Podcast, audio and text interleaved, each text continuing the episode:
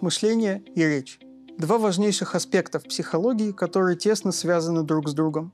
Мышление и речь взаимодействуют друг с другом, и благодаря языку мы можем выражать свои мысли и идеи. Существует мнение, что мышление есть язык, или язык про себя. Но это мнение ошибочно. Вопрос о соотношении мышления и речи можно встретить во многих отечественных и зарубежных работах психологов. Однако на сегодняшний день он продолжает развиваться в научном поле лингвистики и когнитивной психологии. С вами Белкин Олег, студент-психолог кафедры психологии и педагогической антропологии МГЛУ. И в этом выпуске подкаста «Сайспик Мона» мы поговорим о проблеме соотношения мышления и речи в работах самого известного психолога Льва Семеновича Выгодского. Мысль – это речь минус звук – Древняя как мир идея, которой придерживаются очень многие, вплоть до сегодняшнего дня. В пользу этой идеи говорит так называемый переход внешней речи во внутреннюю, который мы видим у детей. На определенном этапе жизни мы, можно сказать, думаем вслух. В этот момент взрослый слышит бесконечный бессвязный поток слов от ребенка и в лучшем случае старается просто не обращать внимания. А тем временем этот же поток идет в голове самого взрослого.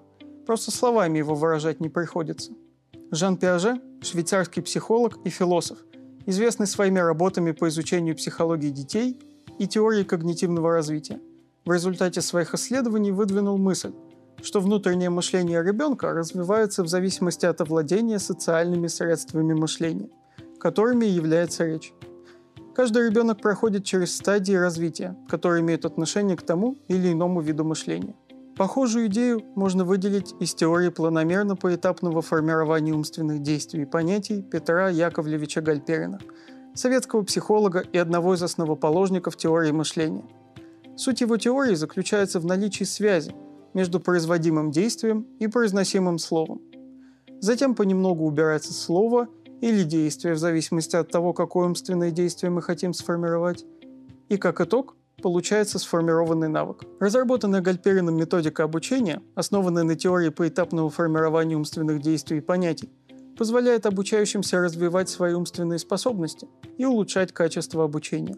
И все-таки мышление – это не речь минус звук. Лев Семенович Выгодский описал соотношение мышления и речи так.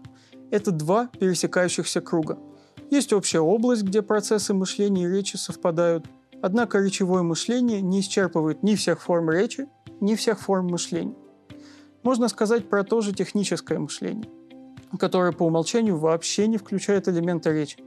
Это уже не будет речевым мышлением. Выгодский был исследователем. И как исследователя его интересовали глубинные вопросы. Самым важным из них он считал вопрос об отношении мысли к слову, поскольку все остальное является по отношению к этому как бы вторичным.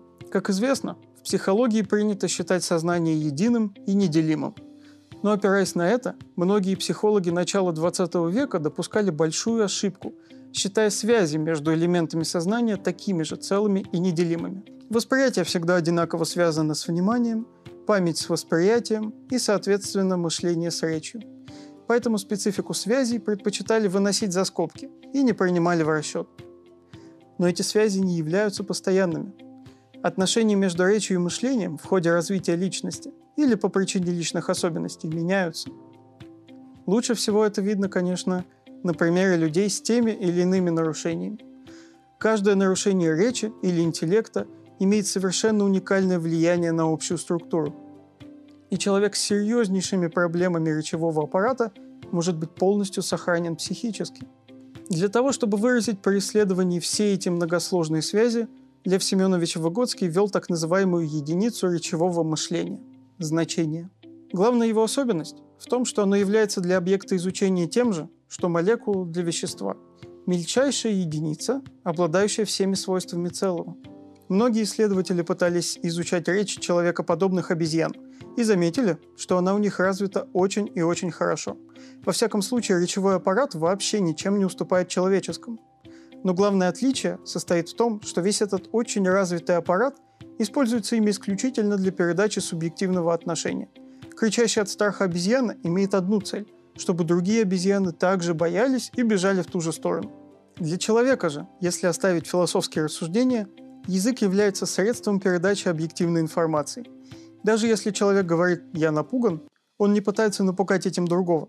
он передает конкретный факт, который другой человек поймет, потому что реальное явление, к которому привязано слово «страх», для всех более или менее одинаковое.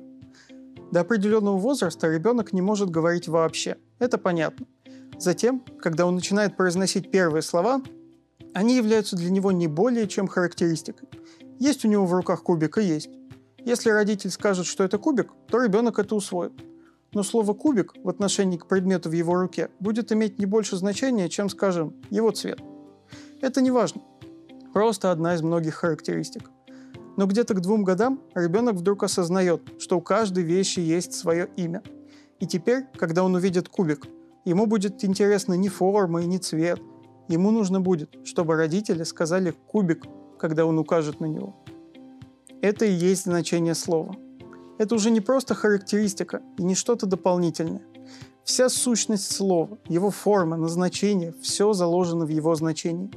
Именно поэтому значение Выгодский обозначил как единицу речевого мышления. Оно включает в себя как элемент речи, слово, так и элемент мышления, смысл. И для всех людей это значение в известном смысле одинаковое. Можно сказать, что переход от наглядно-действенного мышления к наглядно-образному – а затем к словесно-логическому, происходит именно благодаря пониманию ребенком важности значений. Собственно, все исследования по этой самой причине должны быть построены как изучение значения, его содержания, принципов формирования и так далее. Создание такого термина, равно как и переход от анализа по элементам, речи и мышлению, к анализу по единицам, значениям, позволили Выгодскому многократно расширить возможности для исследования речи и мышления во всех возможных отношениях друг к другу.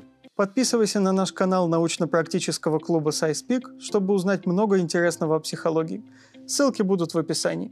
И не забудьте про телеграм-канал. Там вы найдете не только свежие выпуски подкастов, мини-лекции про психологические феномены и исследования, но и сможете принять участие в экспериментальных исследованиях. Пока!